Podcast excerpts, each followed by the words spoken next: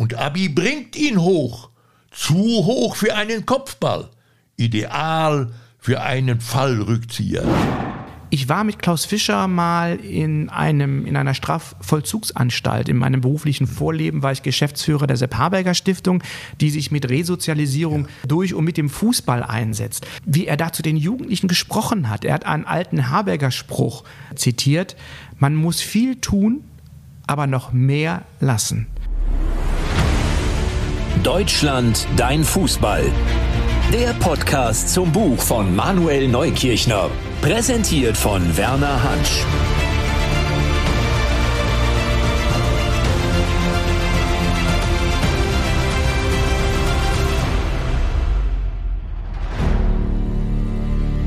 Für immer.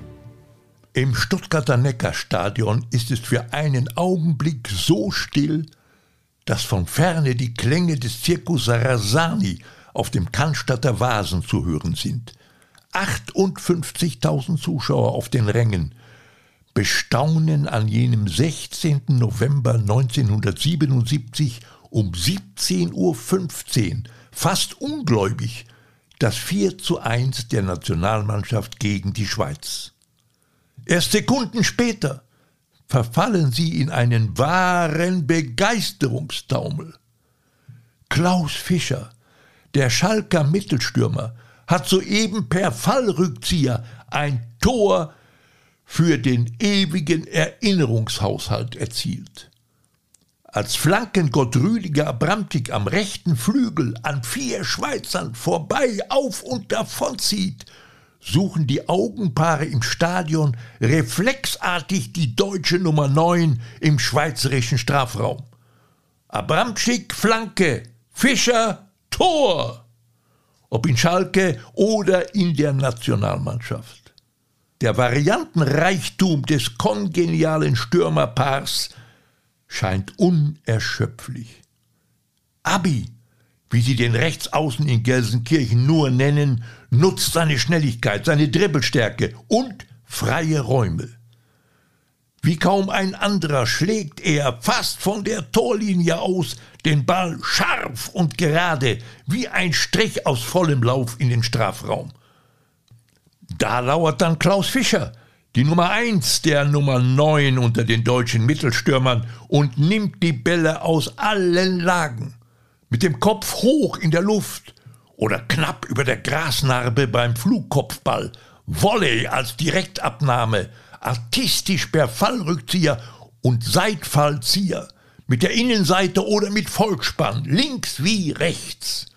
Klaus Fischer, der Fußballakrobat.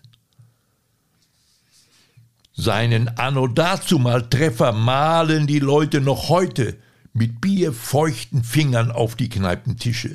Hoch, fast unerreichbar kommt der Ball. Fischer täuscht an, als ob er in der Vorwärtsbewegung zum Kopfball laufen würde. Sein Gegenspieler Lucio Bizzini folgt ihm auf Schritt und Tritt. Plötzlich lässt sich Fischer blitzschnell drei Schritte zurückfallen, schüttelt den Schweizer Vorstopper ab und hat somit den nötigen Raum für seinen Kunstschuss.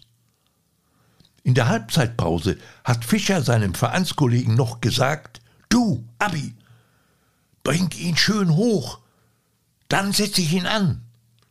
Und Abi bringt ihn hoch, zu hoch für einen Kopfball, ideal für einen Fallrückzieher, wie ihn nur Klaus Fischer beherrscht. Zehn Meter vor dem Tor springt Fischer mit dem linken Bein ab, liegt schulterhoch mit dem Rücken zu Torwart Erich Burgener waagerecht in der Luft. Im richtigen Bruchteil der Sekunde trifft er den sich senkenden Flankenball am höchsten Punkt rücklings in der Scherenschlagbewegung mit dem rechten Vollspann. Über Fischers Kopf hinweg rauscht der Ball in den rechten Torwinkel. Gegenspieler Bizzini starrt entgeistert auf den am Boden liegenden deutschen Mittelstürmer. Dann klatscht der Schweizer Kapitän wie ein kleines Kind in die Hände. Die Zuschauer der ARD Sportschau werden den Treffer später zum Tor des Monats, Tor des Jahres, Tor des Jahrzehnts und zum Tor des Vierteljahrhunderts wählen. Kein anderer Spieler wurde gleich dreimal zum Torschützen des Jahres gekürt. Alle prämierten Treffer waren Fallrückzieher. In der Bundesliga trafen nur Gerd Müller und Robert Lewandowski öfter ins Tor als der kopfballstarke Vollblutstürmer, der für 1860 München, Schalke 04, den 1. FC Köln und den VfL Bochum 268 Treffer erzielte. Dabei hätte auch alles ganz anders kommen können. 1972 hatte der DFB den Jungspund nach seiner Verwicklung in den Bundesliga-Bestechungskanal mit Schalke 13 Monate für die Bundesliga gesperrt. Für die Nationalmannschaft sollte es sogar lebenslang sein. Fischer war dabei gewesen, als Schalke am 17. April 1971 für den Bielefelder Sieg in der Gelsenkirchener Glückaufkampfbahn 40.000 Mark kassierte läppische 2300 Mark pro Spieler. Er war 22 Jahre alt und muckte aus falsch verstandener Kameraderie gegen den Beschluss der alten Hasen in der Mannschaft nicht auf. Mit einem einzigen Fehltritt hätte er sich fast die Tür zum großen Glück zugeschlagen. Als Fußball Deutschland für den 1974 zurückgetretenen Bomber der Nation Gerd Müller verzweifelt einen Nachfolger suchte, schoss Klaus Fischer in der Liga längst schon wieder ein Tor nach dem anderen. Im Oktober 1976, nachdem Fischer beim sensationellen 7 zu 0 seiner Schalker in München die weltberühmte Achse Meier-Beckenbauer-Müller mit unglaublichen vier Toren fast im Alleingang typiert hatte, war es dem deutschen Fußballkaiser zu bunt geworden. Franz Beckenbauer forderte als Kapitän der Nationalelf ein Jahr vor der WM 78 in Argentinien öffentlich Fischers Begnadigung. Nach der Rekordniederlage des FC Bayern beförderte eine zweimotorige Cessna Beckenbauer und Fischer zum Flughafen Essen-Mülheim. Beide waren am Abend als Stargäste beim Ball des Sports in der Essener Grugerhalle angekündigt. Auf dem Flug besprachen die beiden alles. Während Schalke-Boss Oskar Siebert am Rande der Tanzfläche im Fashion Smoking bei Weinbrand mit Cola davon schwärmte, dass Schalke mit dem Kantersieg in München die Alpen verschoben hatte, diktierte Beckenbauer den Journalisten in die Notizblöcke, Klaus Fischer ist eine Mischung aus Gerd Müller und Uwe Seeler. Einen besseren gibt's nicht. Dann ereiferte sich der meinungsstarke Mannschaftskapitän, der DFB kann ihn doch nicht auf immer wegen einer Jugenddummheit bestrafen. Beckenbauer erhöhte den Druck auf die DFB-Funktionäre und bekam Flankenschutz von Bundestrainer Helmut Schön. Ich würde ihn ja sofort nehmen, aber ich habe darüber nicht zu entscheiden. Und Gerd Müller, Klaus Fischer ist der beste Mittelstürmer, den wir haben. Als Fischer am 27. April 1977 beim 5-0-Sieg gegen Nordirland mit 27 Jahren und zwei Toren endlich für Deutschland debütieren durfte, hatte er die besten Jahre eines Fußballerlebens fast schon hinter sich. Aber dennoch, sein Lebenstraum hatte sich erfüllt. Nur in den Genuss des Zusammenspiels mit Franz Beckenbauer ist er nicht mehr gekommen. Das Länderspiel 1 für Klaus Fischer war gleichsam das Spiel 1 nach Franz Beckenbauer. Nach dem Wechsel des Bayern-Kapitäns in die Operettenliga zu Kosmos New York erklärte der DFB die Karriere von Kaiser Franz in der Nationalmannschaft nach 103 Länderspielen für beendet. Torjäger Klaus Fischer, der fast über eine Torheit gestolpert wäre, sollte in seinen 44 folgenden Länderspielen noch weitere 30 Tore schießen. Seinen letzten Treffer im Nationaltrikot erzielte er in der Nacht von Sevilla im dramatischen WM-Halbfinale 1982 in Spanien. Sein 3 zu 3 gegen Frankreich in der 108. Minute, das Deutschland nach einem 1 zu 3 Rückstand ins Elfmeterschießen rettete, war natürlich ein Fallrückzieher. Und jetzt der Talk. Manuel Neukirchner im Gespräch mit Werner Hansch. Ja, ein Fallrückzieher. Ich sitze wieder nach diesem Beitrag mit dem Autor, mit Manuel Neukirchner hier zusammen der Fallrückzieher, Manuel, ich glaube, das war das Markenzeichen von Klaus Fischer. Er konnte aber auch mit dem Kopf. Er, er konnte, glaube ich, aus allen Lagen, mit allen Körperteilen seine Tore erzielen, ähnlich wie Gerd Müller. Und ich muss sagen, Werner, wenn ich jetzt dir wieder zugehört habe, da bin ich im Nu wieder in meiner Jugendzeit, in meiner Kindheit. Klaus Fischer das darf ich an dieser Stelle vielleicht mal abschweifend erzählen, das war mein absolutes Jugendidol. Ich habe ihn vergöttert beim FC Schalke 04. Diese Mannschaft mit Norbert Nickbur, mit Rolf Rüssmann, Klaus Fichtel, äh, den Krämer-Zwillingen, Abi Abramczyk, Stanley Buda vorher noch, ja. Klaus Fischer, Aki Lüttke, Bromat. Das waren ganz ausgezeichnete Spieler und gerade Klaus Fischer. Und das ist, das macht der Fußball. Wenn man gewisse Namen hört, wenn man an gewisse Ereignisse erinnert wird, dann ist das eine Begegnung mit seinem eigenen Ich. Man taucht wieder in seine Biografie ein. So geht es mir. Ja. Und ich glaube, Werner, diese Schalke-Mannschaft, dieser, äh, in den 70er Jahren, Anfang der 80er Jahren, da hast du den Fußball ja auch kennengelernt. Da warst du ganz nah am ja. FC Schalke, auch an Klaus Fischer dran. Erzähl mal, was hat diese Zeit für dich damals gemacht? Diese Spielertypen wie, wie Klaus Fischer, das war, ähm, auch heute ist es, wenn ich ihn sehe, es ist immer ein, ein Genuss, mit ihm zu sprechen, ja. auch mit den Krämerswillingen. Das ja. waren noch Typen. Ja, du, äh, das ist so. Ich muss natürlich zugeben, ich kam ja zum Fußball in einer Zeit, da konnten alle diese Spieler, die du gerade namentlich aufgezählt hast, gar nicht auflaufen.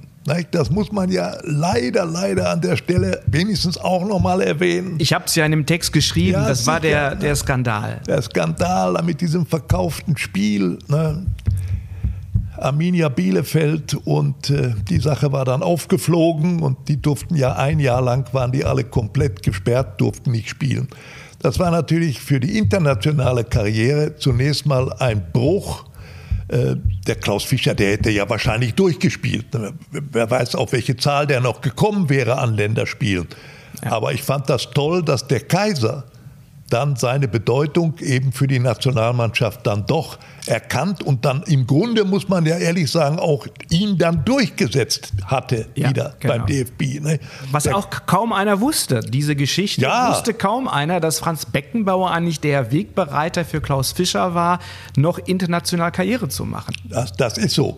Äh, Klaus Fichtel, mein Gott, ich habe manchmal gedacht. Der Libero. Ja, wenn, wenn das nicht passiert wäre mit dem Skandal, vielleicht hätte es den Kaiser dann gar nicht gegeben. Ja. Denn Fichtel war ein wunderbarer Libero. Ja. Ich glaube, ja. das kann man, äh, kann man gar nicht anders beurteilen. In Schalke und dann auch noch in Bremen. Ne? Ja. Also der hatte nicht dieses Glück, um ehrlich zu sein. Hattest du als Radereporter später äh, auch Tore von, von diesem äh, Stürmer-Duo reportieren können? Ganz sicherlich. Rüdiger Abramczyk, wenn er auf der rechten Seite stürmte, guckte sofort alles, wo ist der Klaus Fischer in der Mitte, dann kam die Flanke, da konntest du dich als Radereporter auch schon immer einstellen und sagen, jetzt macht's Wumm. Ja, es macht Wumm. Äh, ich fand ja die Stelle so, so wirklich so schön, die du da beschrieben hast, ne?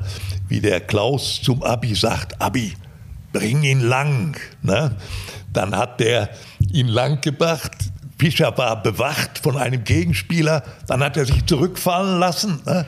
Der Gegenspieler stutzte und bis er das begriffen hatte, lag er schon wieder waagerecht in der Luft und hat ihn reingehauen. Das war wirklich unbeschreiblich und äh, insofern diese Verbindung. Ich habe mich gefreut, bei meinem Abschiedsspiel am Pfingstmontag Ja. habe ich sie beide wieder gesehen. Und der Klaus äh, kann jetzt selbst nicht mehr so gut. Er hat ja lange noch in der Traditionself bei Schalke gespielt, aber jetzt machen, glaube ich, die Knie nicht mehr mit. Das ist eben der Preis, den ein solches Spiel dann irgendwann auch fordert. Genau. Ja. Und weißt du, was ich an Klaus Fischer immer so bewundert habe, dass er immer wieder aufgestanden ist. Ähm, nach dem Skandal, er war ein ganz junger Spieler, ich habe das ja beschrieben, er hat er wurde ja gar nicht gefragt, er musste da einfach mitmachen. So So, da, wurde man, da wurde man früher nicht gefragt als junger Spieler. Dann hat er sich ja 1980 das Schienbein gebrochen. Das hat ihn um die Europameisterschaft gebracht damals. Horst Rubesch ist dadurch überhaupt erst zu seinem Debüt gekommen. Und die Ärzte, ich, ich habe die Artikel noch vor mir, aus für Klaus, die Ärzte wissen es besser. Keiner hat mal einen Pfifferling auf ihn gesetzt, dass er nochmal zurückkommt. Und er ist wieder durch eine unglaubliche äh, Realleistung, äh, wie er an sich gearbeitet hat, ist er zurückgekommen ähm, und, und, und, und hat nicht aufgegeben. Und ich war mit Klaus Fischer mal in, einem, in einer Strafvollzugsanstalt. In meinem beruflichen Vorleben war ich Geschäftsführer der Sepp Harberger Stiftung, die sich mit Resozialisierung durch und mit dem Fußball einsetzt. Und wie er da zu den Jugendlichen gesprochen hat. Er hat einen alten Haberger Spruch zitiert, man muss viel tun, aber noch mehr lassen. Und das hat er den Jugendlichen auf den Weg gegeben. Er hat an sie appelliert, wenn ihr wieder aus dem, aus dem Knast rauskommt, dann nutzt den Fußball, um dich wieder einzugliedern. Also Klaus Fischer ist eine tolle Persönlichkeit, die ich unglaublich schätze, ein sehr bescheidener Mensch, ja. auf den man sich verlassen kann. Und er war ein grandioser Fußballer. Ich glaube, wenn man so viele Tore schießt wie Klaus Fischer, 268 Tore hat er ja erzielt. Nur Gerd Müller und Lewandowski haben mehr Tore, aber die haben für Bayern München gespielt. Mit den besten Zulieferspielern, die man sich nur vorstellen kann. Klaus Fischer hat in Schalke, in Bochum, in Köln gespielt, für den TSV 860 München. Diese individuelle Klasse, die er besitzt, die ist schon außergewöhnlich und du hast es gerade mal in einem anderen Zusammenhang gesagt, es ist gar nicht auszudenken, wenn der Klaus Fischer in Bayern oder in so einer richtigen Top-Mannschaft gespielt hätte, wie viele Tore hätte er dann erzielt. Ja. Aber die, die er erzielt hat, die sind genug, die sprechen für sich. Klaus Fischer ähm, soll ein kleines Denkmal gesetzt werden in diesem Text. Er ist ein überragender Fußballer und ein überragender Mensch. Ja, das ist äh, äh, genau so ist es. Also äh, mir gefällt an dieser Darstellung auch insbesondere die Betonung des Charakters, den der, den der Mann hatte. Ich habe ja hinterher auch noch bei vielen Veranstaltungen bin ich gemeinsam mit ihm aufgetreten. Wir wurden engagiert, äh, zum Beispiel für eine große Krankenkasse und so weiter. Und dann haben wir äh, ja Dinge dargestellt. Ganz toller Typ, kann ich nur, kann ich aus meiner Erfahrung nur, nur bestätigen. Und äh, die Frage ist, ob ein solcher Typ nicht heute noch, sagen wir mal, äh, Aufgaben übernehmen könnte, zum Beispiel. Ne? Ich, ich glaube, diese, diese Verbindung der Vereine zu solchen Typen sind nicht mehr so, wie sie vielleicht sein könnten. Ne? Meine ich. Also das Gefühl habe ich manchmal. Das stimmt, das Ja. stimmt. Ja, vielen Dank, lieber Werner, dass du auch diesen Text wieder so großartig eingesprochen hast. Und äh, ich, ich kann dir einfach äh, stundenlang zuhören. Ganz herzlichen Dank. Wir machen ja weiter.